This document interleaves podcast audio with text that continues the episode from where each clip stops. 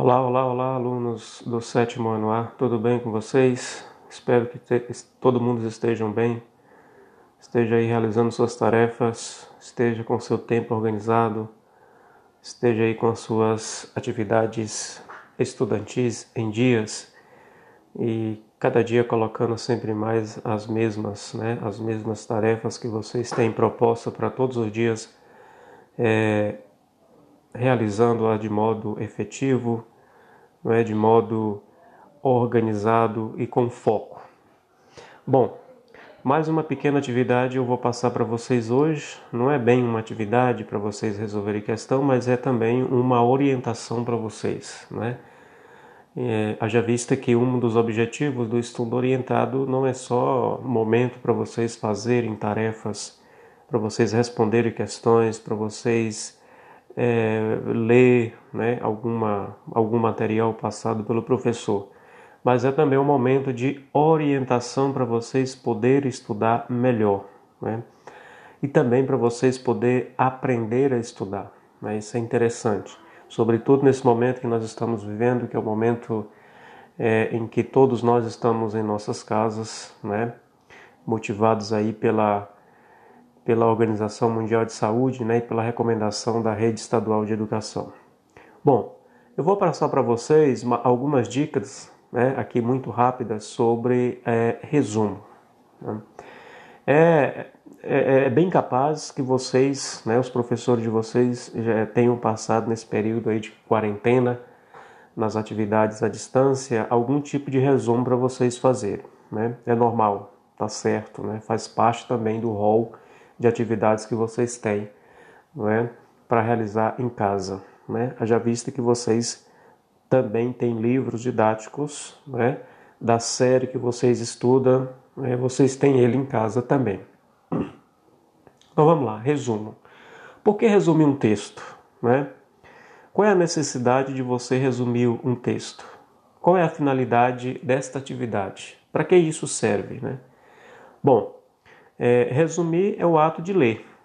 Né? Não se faz resumes, resumo sem uma leitura prévia. Né? Então, analisar e traçar em poucas linhas o que de fato é essencial e mais importante para o leitor. Afinal, não aprendemos com um simples passar de olhos pelas letras. Né? É preciso ler, é preciso sentar um pouco, é preciso parar um pouco e focar a atenção naquilo que você precisa no texto, na atividade que precisa ser resumida. Né? Resumir não é você copiar né, lá na página do livro ou de uma folha né, que o professor deixou para você, né, você vai copia até fazer ponto. Aí depois vai lá na frente, copia de novo até fazer ponto. Isso não é resumo. O que é resumo, afinal de contas? Resumo é você primeiro ler, é o primeiro passo. Você faz a leitura do texto ou da página do livro. Não entendeu? Volta de novo, faz a leitura. Se ao longo da leitura você é, é, identificou palavras que você não conhece, não é que você desconhece o significado, o que, que você faz? Se você está com celular ou você está com computador, vai lá no dicionário online se você não está com o computador e nem um celular no momento, pega um dicionário de papel, né? Um dicionário e vai procurar o significado da palavra, certo?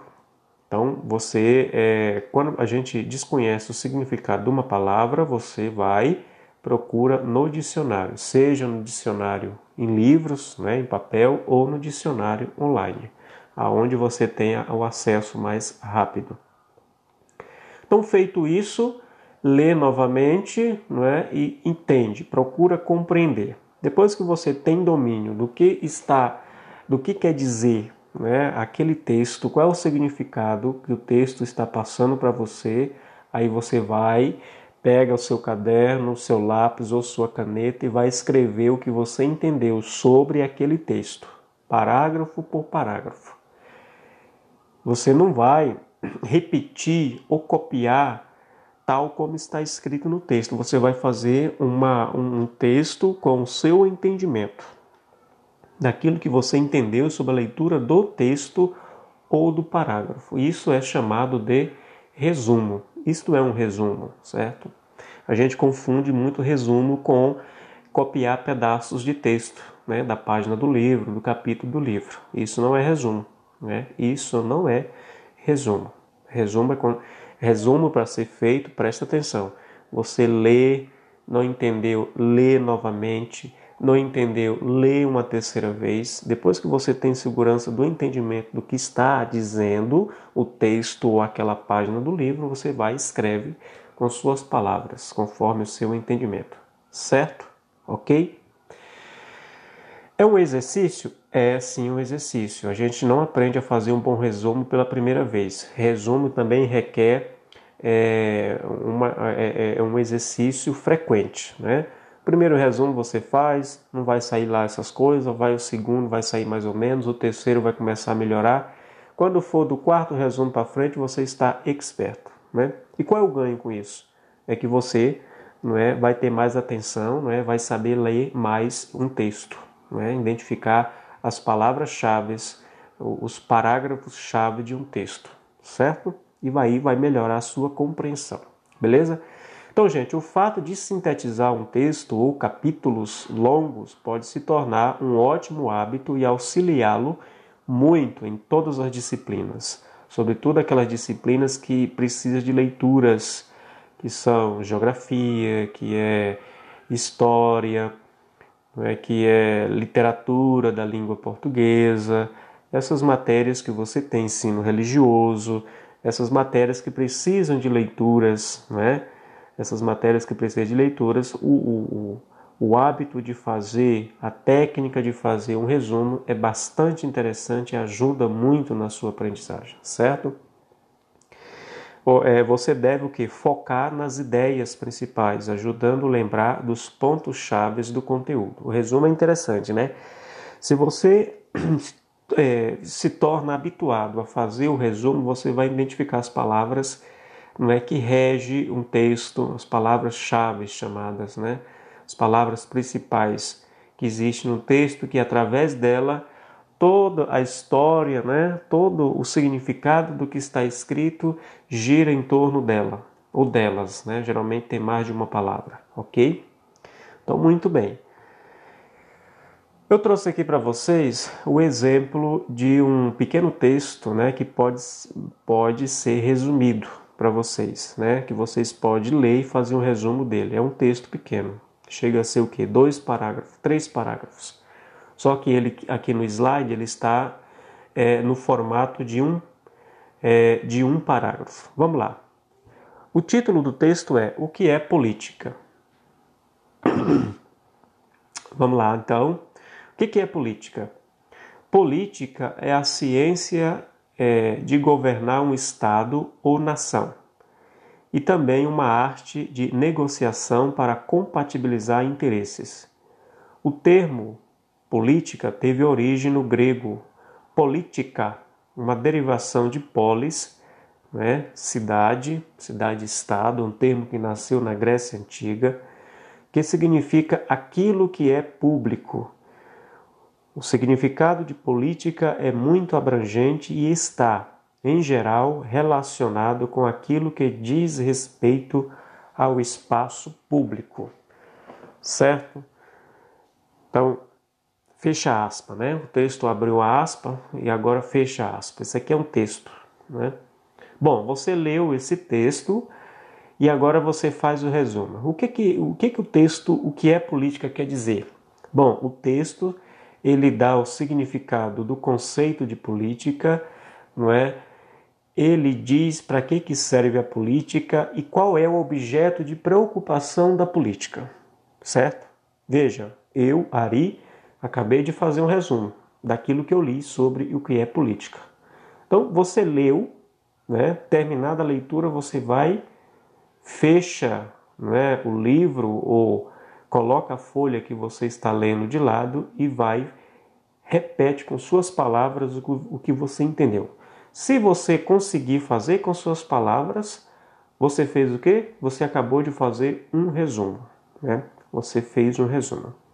Para isto, Lembrando novamente, é preciso que você entenda o que você lê, que você tenha domínio do significado das palavras, né?